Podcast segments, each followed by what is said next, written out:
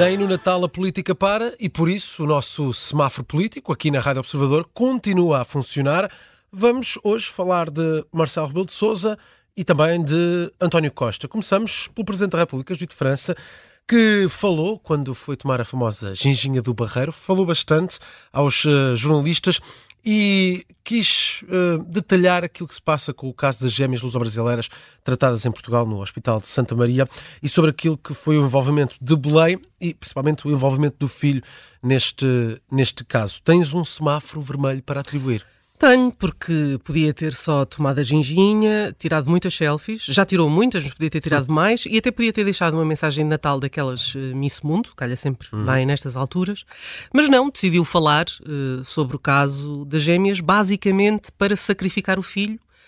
Alguém devia avisar o presidente que é Natal e não Páscoa, uh, porque de facto nunca nomear o filho, mas usar a informação dos, do, ex-secretário de Estado Lacerda Salles, que em entrevista ao Expresso confirmou a tal reunião com Nuno Rebelo de Sousa, para mais uma vez sacudir a água do capote e dizer que isto prova que a presidência nada fez para ajudar as gêmeas um, e que foi por isso que o filho uh, reuniu com Lacerda Salles e, portanto, diz qualquer coisa como ficou claro quem organizou o encontro fê-lo porque não conseguiu chegar onde queria por outro caminho, que era a presidência da República, não obteve aquilo que queria. E eu acho que isto é de uma violência para o próprio filho. Um, e depois admitir que esta é uma situação uh, muito desagradável, ainda por cima na altura do Natal, como quem diz. Uh, Já sem, estragaram a consoada. Exatamente. Não, não estragaram. Porquê? Pois. Porque uh, na consoada uh, Marcelo furtou-se a estar com o filho, preferiu jantar com o novo bispo de Setúbal, certo. América Guiar, e depois ir à missa do Galo também em Setúbal. Ou seja, arranjou claramente uma forma de, de não se encontrar com a família, não se encontrar com o filho. Dito isto, não respondeu se iria estar com o filho nestes dias, em que o filho veio do Brasil para passar aqui a quadra. Um, depois tem uma, uma parte desta, desta longa conversa com os jornalistas em que diz gostava de ter sabido disto não é? há quatro, há quatro anos, anos porque teria uh, feito um, uma intervenção por estarem em causa relações pessoais. E eu não percebo se isto quer dizer, se tivesse sabido há quatro anos que o meu filho se iria reunir com Lacerda Salles, não teria deixado, ou então teria logo repreendido o filho em público para matar a controvérsia. Uma das duas coisas quer dizer, não percebi exatamente Uh, qual? E no meio disto tudo, ainda insta o filho a falar em público. O filho que tem estado calado desde o início do processo e é o próprio pai que, através da televisão, lhe diz que ele devia falar. Uhum.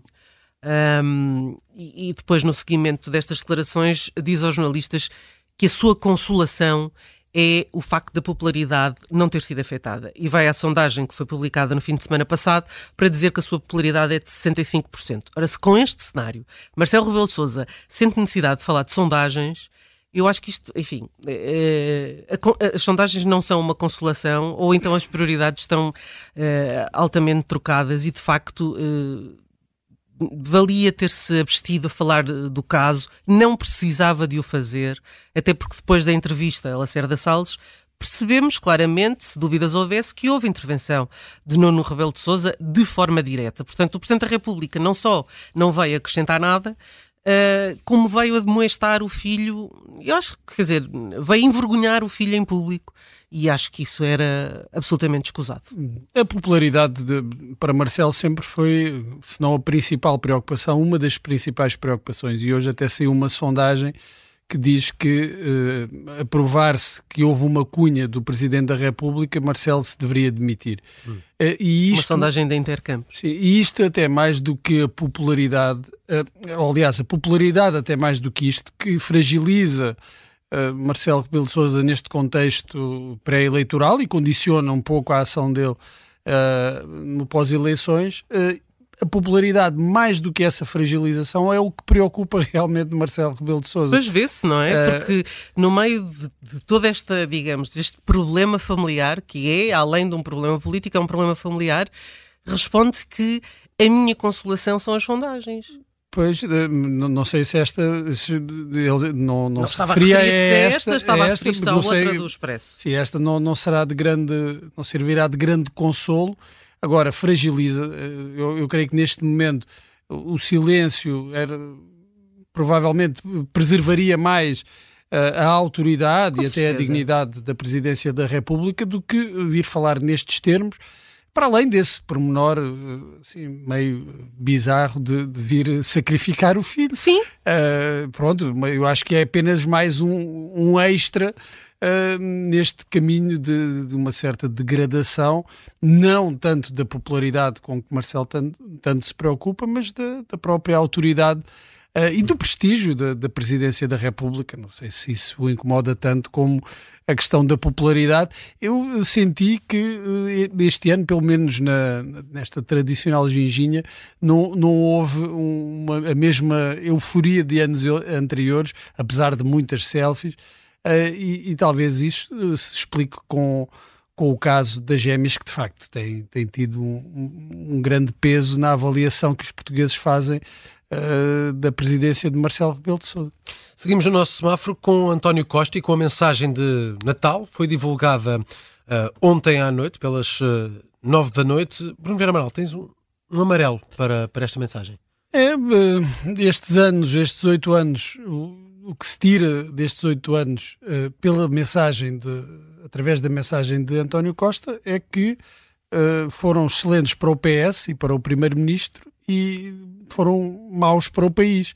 Um, é curioso, ou se calhar não é assim tão curioso, que António Costa tenha evitado falar em concreto dos problemas que o país atravessa em diversas áreas e que são saúde, fundamentais, educação, claro, para a percepção uh, de qualidade de vida, saúde, uh, a habitação, a educação. Ainda hoje uh, foi revelado que os resultados das provas de aferição para os alunos de, do, dos segundo, quinto e oitavo anos foram desastrosas, isto na opinião uh, dos uh, professores, que já tiveram acesso a essas notas, e, e isso explica-se pelo facto de não serem obrigatórias, terem sido feitas em contexto digital, o que atrapalhou porque as condições não eram melhores dos alunos, e claro, não, não sendo, não contando para a avaliação, uh, a maior parte dos alunos, segundo professores que acompanharam a realização dessas provas, nem se deram ao trabalho de responder. Mas isto é, esta exigência, esta fasquia baixa, é a fasquia posta pelo, pelo governo uh, e pelo, pelos governos e pelos diferentes ministros da Educação, dois dos governos de, de, António Costa. António Costa não se referiu a isso, falou em problemas, mas um pouco en passant, para falar mais até da determinação e da força necessárias para, para os enfrentar. Uh, se isto fosse um balanço sério, acho que poderia ter sido aproveitado para isso. Uh, António Costa teria explicado aos portugueses porque é que nestes oito anos estes problemas se agravaram Uh, e o governo nunca lhes conseguiu dar resposta, mas optou uh, por uma série de autoelogios, de, de vencer as angústias da pandemia, a termos garantido que a tragédia dos incêndios de 2017 não se repete. Uh, aconteceram durante o governo de António Costa, mas é um grande feito não se terem repetido. A maior tragédia de sempre uh, ao nível do, dos incêndios em Portugal, não se repetir já é um grande feito. Portanto, isto é, é, é, só, é só, se olharmos deste, desta perspectiva, é só grandes feitos. Uh, fala também do emprego, mais e melhor emprego. Uh, enfim, eu acho que é um mundo, e António Costa já nos habituou a isso, é um, é um mundo que não corresponde à, à, à experiência cotidiana do, do, dos portugueses. Agora, sem dúvida que para o PS estes oito anos foram bons, talvez tenham sido dos melhores anos da história do PS. E ainda para mais, quando, ao fim destes oito anos, uh, uh, António Costa entrega um partido suficientemente coeso, uh, unido, para enfrentar com boas perspectivas as próximas eleições. Portanto, o, o bem destes oito anos, o legado de António Costa é mais positivo, de facto, para o PS do que para o país. Uh, para nós é apenas um, um legado uh, pesado e que o próprio eu acho que terá consciência disso, apesar da propaganda e de todos os esforços que já tinha feito, aliás, naquela entrevista à CNN para mostrar o contrário. Uh, não, não conseguem, esses esforços não conseguem apagar a realidade e que são os muitos problemas que o país enfrenta e que o governo não conseguiu resolver. Com isto ficamos com o sinal amarelo para a mensagem Natal de António Costa, terá sido a última do ainda Primeiro-Ministro.